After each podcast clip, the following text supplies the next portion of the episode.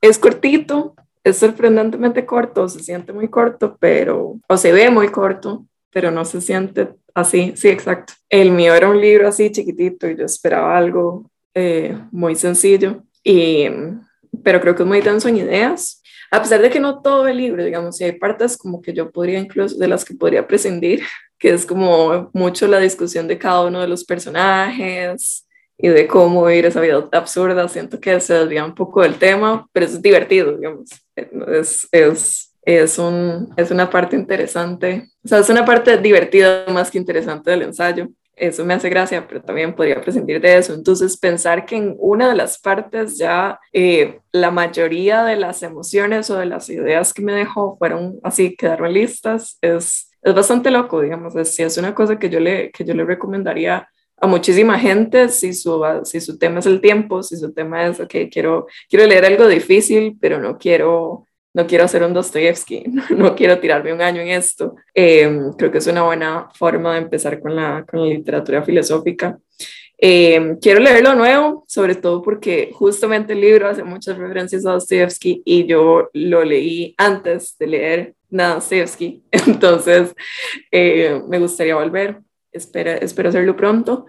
Y este libro en particular creo que también marcó una de mis, como de mis conclusiones filosóficas más fuertes en la vida. Em, o sea, yo he tenido como algunos puntos en la vida así que son un antes y un después. Y, y creo que este en particular, una de las ideas que tiene este libro la, la cimentó. Y no sé si para mí personalmente termina siendo igual o termina descansando en los mismos términos, pero si era algo que aproximaba, que, que, que yo medio sentía eh, o que yo discutía o que yo, que yo que, con lo que yo soñaba y no sé, eh, que después en el, en el libro lo plantea con respecto a toda esta, esta filosofía e importancia de si la vida tiene sentido que, que, que se reduce al, al, suicidio, pero es la idea de eh, pensar en cantidad y no en calidad. Eh, yo eso era, de nuevo, eso era una cosa sobre la que había, no sé, como meditado mucho en la vida conforme envejecía. Eh, y mm, justamente por eso, por un, por un tema de, de, que en realidad yo sí veía el tiempo como, como un, tema de, de, marcar, un tema, y, y, existe mucho en la cultura popular, en los pensamientos universales de, no, no, no, no de lo que importa no es el tiempo, sino, sino cómo, cómo ha sido vivido, o lo que importa no es una discusión súper típica, ahora que, que, ayer que fue, que fue el Día Internacional de la Mujer, eh, todo este tema de, de, que, de que las mujeres son más maduras, entonces todo bien que esté una mujer joven con un hombre mayor porque es y porque lo otro y que, y que dependía, que, que los años son relativos y que los eternos Peter Pan significan estas cosas, como que ya era una cosa que yo había meditado mucho de sí, puede ser que haya gente que tome sus años de vida y los invierta en cosas que tengan mayor alcance. Pero eso no quiere decir que la persona que repite la misma actividad por 10 años no siga, digamos, esa repetición, esa cantidad, esa magnitud de tiempo no implique un resultado. Eh, y me parece bellísimo como, como Camus eh, lo discute en términos del, del absurdo y de y de, sí, en realidad, si lo único que vamos a competir, si lo único, si, si ya nos, nos casamos con, con, con una, una vida absurda, si no, si no decidimos eh, optar por el suicidio, que es darle importante a la vida, o no decidimos eh, el suicidio filosófico, que es darle una, una, importancia que no existe, entonces optando ya por, el, por, por la idea de, de, de, de adoptar el absurdo, entonces lo que importa es la cantidad y no la calidad. Y entonces ahí sí tiene algún sentido el hecho de, de, no acabar Navidad antes o de, o de tener esa pasión o de, o, o seguir en algo, eh, aunque sea sufrimiento. Por eso es que tiene toda esta idea de que, de que el hecho de que Sísifo repita todo esto todas estas veces sigue teniendo un valor en magnitud temporal. Y también creo que lo habíamos hablado en, en, un video hace mucho tiempo, creo que fue con, con The Sandman, que toda esta discusión, eh, que para mí es un mal consuelo, en contra de la inmortalidad, de, ah, bueno, es que, es que sí, después de, después de mucho tiempo, eh, las cosas pierden sentido, pierden novedad o dejan de ser interesantes y que yo les dije como, no, o sea, a mí esto me parece absurdo, yo estoy segura de que, de que ya, o sea, con suficiente tiempo a mí no se me va a acabar el mundo y yo creo que descansa mucho en este tipo de conclusión filosófica a la que yo había llegado desde este libro, desde un poquito antes, de igual como también en términos de, de, de desapego y de, de cómo uno se acerca a las emociones o a las experiencias y el valor que abstrae. Me encanta, me encanta, me encanta la teoría de, de, de, la cantidad sobre cualquier otra cosa y yo espero vivir una vida infinitamente larga y arrugada y deshecha y que, que se me deshaga el cuerpo y todavía seguir experimentando cosas. Em, pero sí, me parece muy tierno, me parece también algo, algo bastante importante en términos de como de, de, contrarrestar una posición nihilista muy majadera que le da a la gente o que, que, que es muy típica cuando uno empieza a, a, explorar ideas de desesperanza y de falta de sentido y de... Y eso sí, el, el único pensamiento filosófico que existe, que, que, que, es eso, es como pensar suficiente en, en algo, obviamente uno recae en, en ese tipo de, de de desesperanza con el nihilismo y me parece que esto es una cura así perfecta hacia, hacia tal vez como esa ternura, y te digo tierna como, como cuando al, decir, eh, no sé, una fruta tierna, no, no tierno de lindo, sino como de, de, de, no maduro, con la que mucha gente se puede acercar a esta idea de, de que las cosas no tengan sentido. Me parece que el mito de Sísifo, o sea, es, es, un, es un buen amortiguador, porque soluciona y pone, o sea, como que pone un paro a las intenciones o a, los instintos principales de alguien al empezar a tener estas ideas y sin querer nada más entregarse a la nada. Me parece muy lindo, me parece muy esperanzador, a pesar de que no es, no es cursi, no es, no, no, no busca cosas bonitas, como de, critica mucho todo esto del, del suicidio filosófico que es entregarse a lo divino y lo bonito y las buenas historias y el propósito y eso. Entonces es como, como un análisis muy cerrado. Eh, eso me parece bonito. Pero, pero sí, sí, tal vez fue por el momento de la vida también, como todo. Pero a mí me, me, me parece un espectáculo de libro. Eh, espero que mis hijas lo lean. Y no sé, no sé, no sé, cuéntame esto, pregúntame. Perfecto, excelente.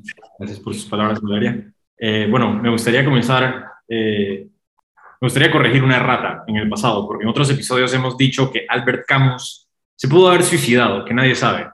Esto es falso. Estuvimos muy mal informados, yo estuve muy mal informado. Eh, aquí en Dialéctica tampoco queremos contribuir a la, a diseminación de mentiras y mucho menos del chisme.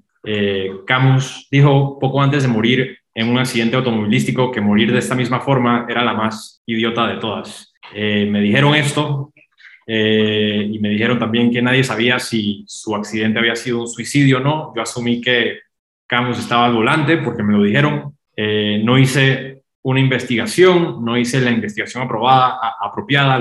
esto sucedió aquí en vivo, pues yo no me había enterado. la realidad es que es una coincidencia que Camus haya dicho eso por dos razones. Número uno, el conductor del coche no era Camus, sino su editor y su amigo Michel Guillamard. Michel Guillamard. Vamos a agarrar una de esas dos. No, no, no, voy, a, no voy a seguir intentándolo. y dos, el neumático del coche reventó poco antes de la colisión. Así que sí, un poco antes del accidente, Camus dijo que morir en, en un accidente automovilístico es la forma más idiota de morir y luego murió una, en un accidente automovilístico, una enorme ironía, una gran coincidencia. Sin duda, Camus no se suicidó, no fue un suicidio, definitivamente no fue un suicidio.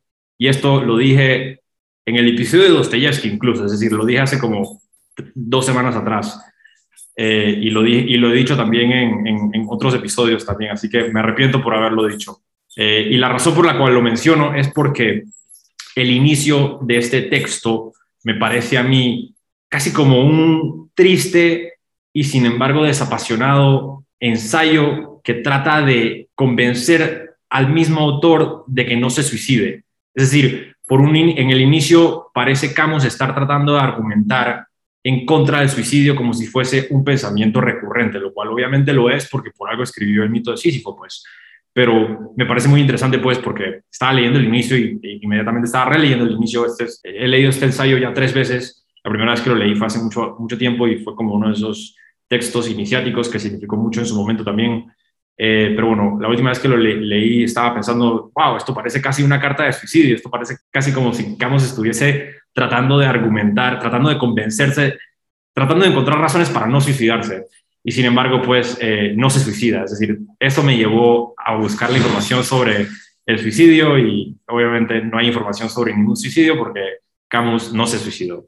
Y bueno, la primera parte de este preciosísimo ensayo propone un problema, que es el problema que usted menciona, que es eh, que el hombre tiene dos, dos opciones. Puede dirigir una vida basada meramente en el engaño y la eternidad, es decir, que la vida tiene propósito y existe la eternidad y todos tenemos una entidad divina que nos cuida y eh, todo importa, la humanidad vale la pena. O por, el otro, o por el otro lado podemos caer bajo el irremediable peso de la realidad y el nihilismo suicida. Es decir, lo que hace Camus aquí es que ya va atando estos cabos filosóficos que se argumentan incluso hoy sobre la filosofía de construccionista y el suicidio, o la filosofía de construccionista del posmodernismo y el modernismo también, Dios ha muerto, Nietzsche, todo eso, y el nihilismo.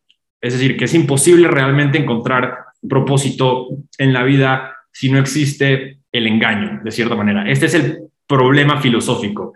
Y él argumenta que inevitablemente si no llegamos, si, si, llevamos este nihilismo hacia un extremo, pues inevitablemente nos vamos a suicidar.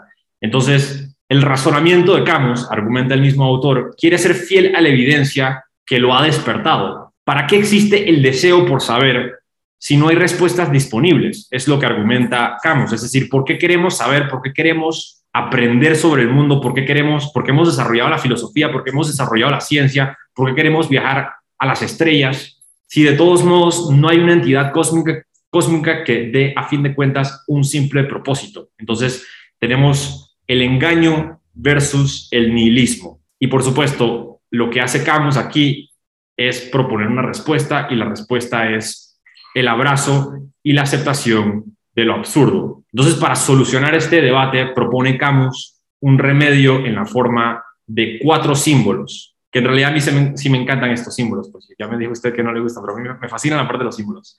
Cuatro símbolos, cuatro príncipes sin reinos que el autor utiliza para desarrollar su teórica solución al, al problema anteriormente propuesto. Y el problema anteriormente propuesto es, aparece en la primera línea, eh, no hay sino un problema filosófico realmente serio, el suicidio, yo estoy en total desacuerdo con esa línea, pero bueno, ya eh, hablaremos un poco más sobre eso después. Ajá, usted, usted no. Paréntesis, paréntesis.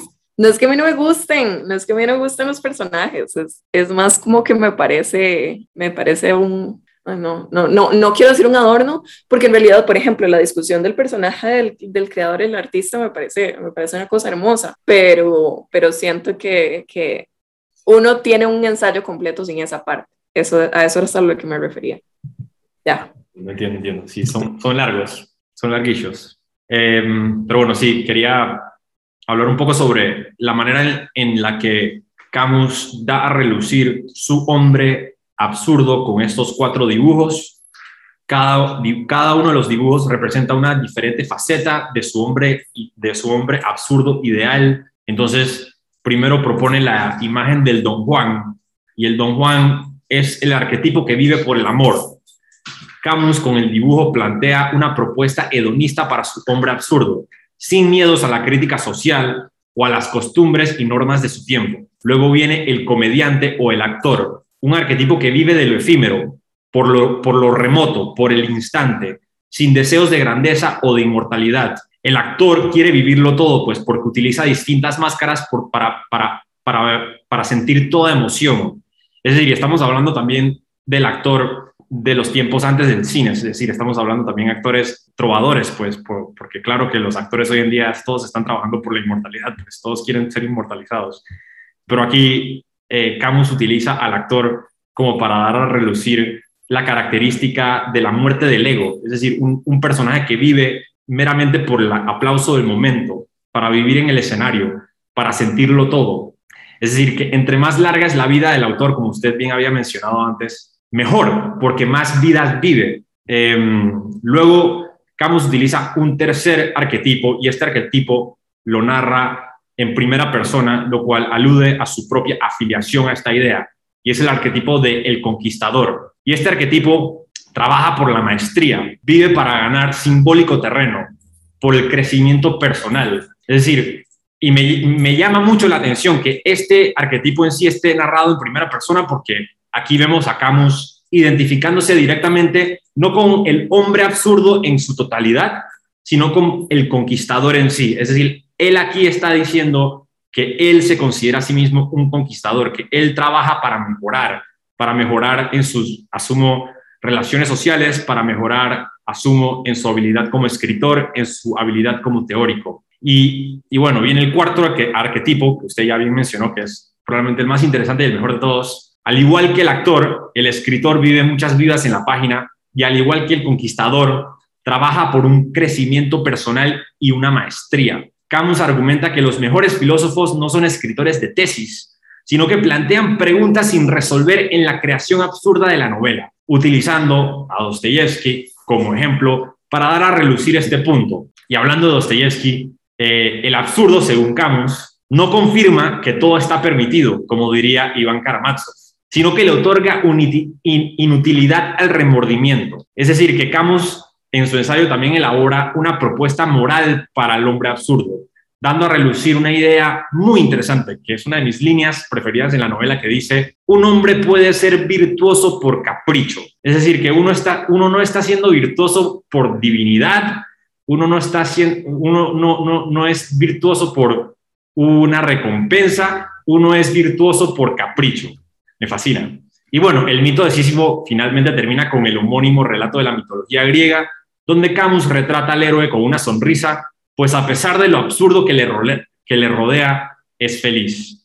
Sí, a mí me gusta, me, me, me, me parece vacilón, este tema de los símbolos me parece vacilón eh, entretenido. La, la forma en la que clasifica esta, porque yo siento que, sí, siento que de alguna forma todos son propósitos, o sea, todos sí, no son, no son sea, son absurdos en términos de que no están contrapuestos a algo más grande, sino es parte de la renuncia, pero sí son propósitos que, que, que clasifica de una manera muy clara. Y, por ejemplo, el tema del Don Juan, yo sé que es como una ridiculez muy fuerte, porque también contextualizando y todo esta figura en, en ese espacio, también es, es nada más como, yo siento que es, que, es, que es la propuesta de utilizar a la gente o sea, no, no necesariamente en, sentido romántico y todo, sino es, sino es usted obtiene, usted obtiene su propósito de estar consumiendo a la gente de las formas en las que sean.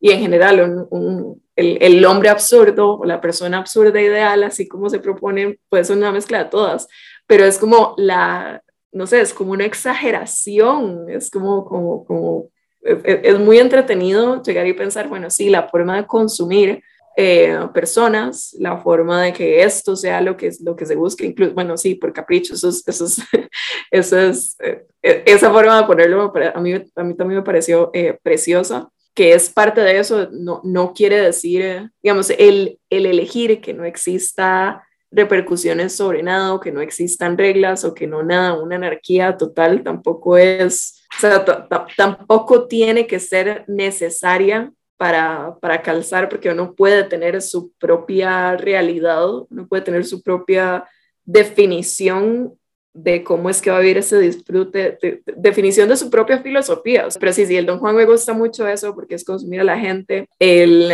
el, la idea del actor o del, del, del, que, el, del performa, de la, sí, del performativo, de la, de la propuesta performativa, es, es, es mucho la idea del engaño, pero también es mucho la idea de la fama. Eh, y yo creo que en eso, es, en eso es en lo que se diferencia, porque si uno piensa, la fama consume gente y la fama también se busca a la hora de crear o a la hora de, de, tener una audiencia como artista, pero el actor lo único que busca es eso, lo único que busca es fama, o sea, como consume, busca su propósito, y esto también es, una, es un formato, todos son un formato de hedonismo, pero, pero busca su propósito a, a través de eso, de, de, de, opinión, no le importa no le importa la individualidad de esos seres humanos que quiere consumir, le importa, le importa la grandeza, le importa la, la comparación contra el todo. Y sí, justo hoy estaba, estaba, estaba viendo un tema de, clasificación de lo que le da la, el propósito a la gente en, en, su trabajo y resonó mucho esto de, de, del, del, perfeccionismo del tercer personaje, porque es como, sí, sí, hay mucha gente que busca esto, no por el prestigio, no por, no por por su relación con otros seres humanos, no por cuidar a otras personas o cómo le contribuye, sino como por, por su propia artesanía, por su propia finura, por, por la delicadeza del producto y por complacerse a sí mismo a través de, este, de, de lo que hace. Y, y, también creo que en realidad eso, es, eso es una manera de propósito que vive todo el mundo, bueno, que vive infinidad de personas, que es eh, no tiene que ver con la fama, tiene que ver como para sí mismo, es como la perfección de lo que sea que estoy creando. De nuevo, con, como con el hombre en busca de sentido y, y estos, estos temas que, que, que se han rastreado fisiológicamente, que mantienen a la gente viva. Para mucha gente es, es eso, es, su creación, es una, idea, es tangible, es una idea, es un objeto, es un algo que quieren ver hecho a la perfección y eso puede implicar para ellos mismos todo el proceso de convertirse en, la persona que puede hacer eso a la perfección. Y eso me parece interesante. Pero sí, a mí la, la, la propuesta del artista también es, creo que es también como por, por el desorden, por, por lo abierto, por lo, por lo sin bordes, que es la idea de la creación de arte como, como tal. Es, bueno, sí, eh, literatura y, y, y, este, este planteamiento de ideas es, es importantísimo, pero en, en, general el hecho, de, el hecho de crear algo, que es, estas tonteras también de, de, las discusiones que uno puede generar a la hora de limitar el concepto de arte, de qué es arte. Es arte, si lo pongo acá, es arte si, si el artista tiene intención, es eso, es arte si, si genera evoca algún sentimiento en alguien más, es arte, o sea, es, en sí como esta, esta importancia o esta, sí, esta importancia en modificar el mundo que uno tiene a su alrededor de manera absurda, porque tampoco tiene un sentido práctico cerrado dentro de lo que ya sostiene, sí, el, el, no sé, el, el, engranaje social, digamos, hay muchas cosas que uno tiene que hacer porque tiene que hacer, y después está, eh, ¿no? Lo que no y eso se engloba en arte, eso se engloba en, eso se engloba en creación, como todo lo que no, por definición, no tiene sentido, es esto. Entonces, cualquier cosa, pues uno hasta podría explicar las otras tres, hasta en temas evolutivos, es como, sí, sí, esta, esta interacción que uno necesita con otras personas, que es el don Juan, o la fama, que es, que es la reputación social importantísima, que obviamente en eso alimenta evolutivamente eh, estas nociones y desarrollo de, de, eh, desarrollo de la cultura. Pero el arte no, el arte es como, el arte existe porque existe, el arte es una manifestación de, de lo absurdo y, y, que la gente continúe creándolo y que haya gente que nada más necesita esto y lo busca, y haya gente que no, o sea, que, que también que se distribuye en grados, es, es, es para mí un, un, tema muy interesante. Si lo que uno está discutiendo es el absurdo, si lo que uno está discutiendo es el propósito inventado que uno puede tener, en, ya una vez que uno ha decidido vivir, el propósito inventado que uno puede tener, eh, y entonces reducirlo a, ok, bueno, consigamos la cosa que tiene menos propósito, pero igual pasa. Entonces llegar, explotarlo, hundirse en eso, pues completa la idea del hombre absurdo. Y sí, también es, a veces uno llega a respuestas, a veces no, pero, pero la intención o la creación no está ligada a una respuesta, aunque a veces sí, pero no es necesario. Entonces sí, a mí la, la, la idea del, del, artesano me parece muy tierna. La idea de Sísifo me parece muy dramática, la verdad.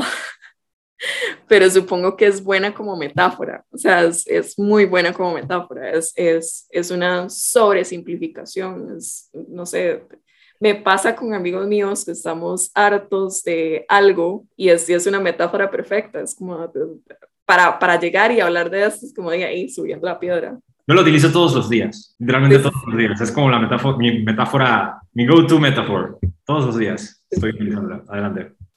Sí, no, no, sí, sí, o sea, que es, es, es, algo muy típico, es una forma muy entretenida de comunicarse, como eso es, eso es, lo que, es lo que usted está haciendo. Y también me parece demasiado representativo, muy al punto llegar y decir, mientras está subiendo la, tierra, la piedra no importa nada.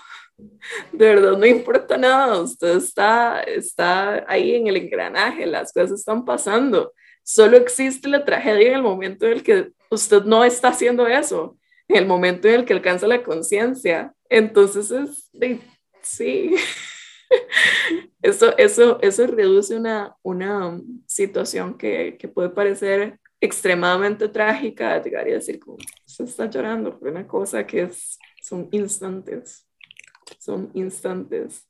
De sí, si usted, y esta, esta teoría también, no teoría, pero pero la ridiculez de, de eso, si la gente está, está deprimida porque, porque está muy desocupada. Sí, bueno.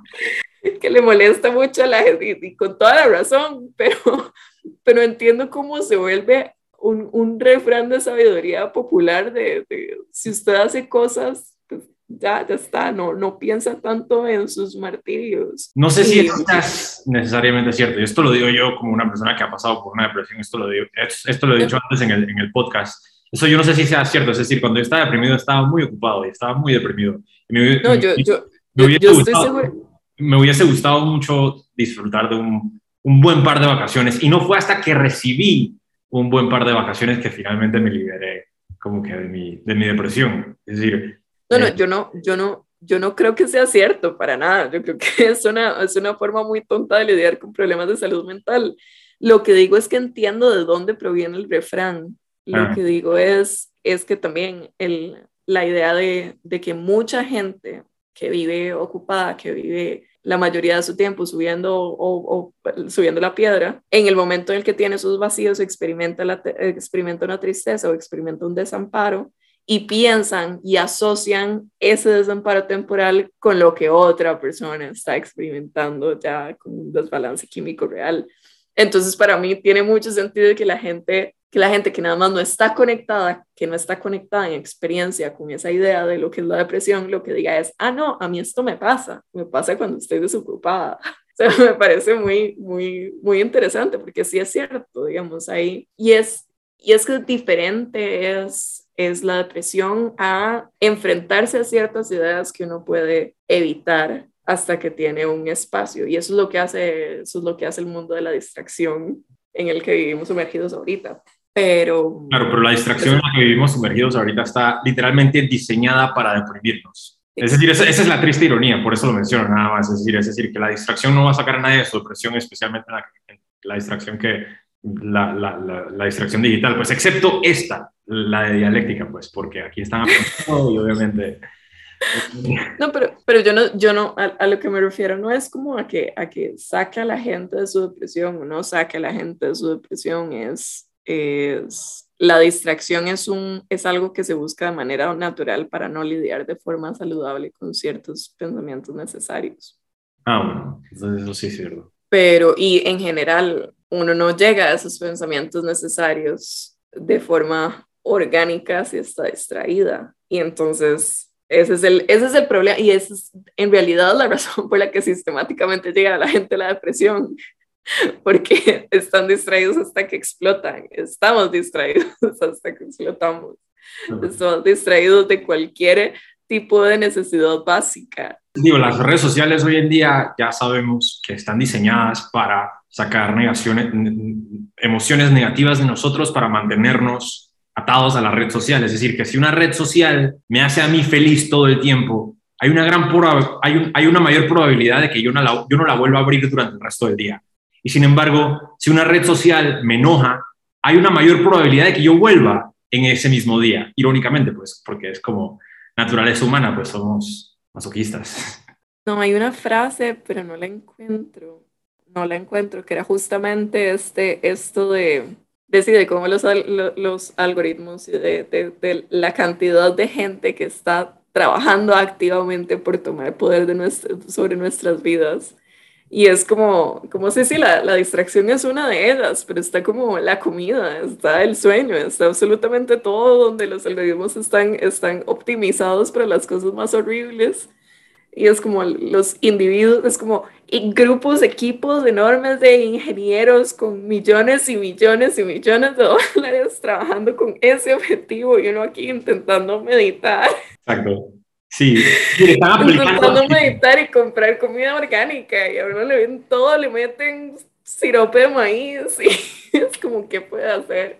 Sí, es difícil. Pero una, una, una, frase hermosísima de eso y no la encontré. Quería mencionar dos cosas que usted mencionó que me parecen muy interesantes. Primero que todo, sus comentarios en torno al arte me parecen muy interesantes en particular porque yo creo que a lo que se alude aquí es que el arte antes de Camus y sus contemporáneos, antes de Nietzsche en particular, antes de los existencialistas, el arte era en sí una creación divina, es decir, todo arte era en sí una especie de alabanza hacia eh, una alabanza religiosa, una alabanza espiritual. Entonces, lo que propone Camus aquí en el mito de Sísifo con este cuarto arquetipo del artista es que el arte de allí en adelante debería de ser absurdo, tan absurdo como la vida en sí, y él propone que el arte debería es decir, le exige al arte lo mismo que le exige al pensamiento.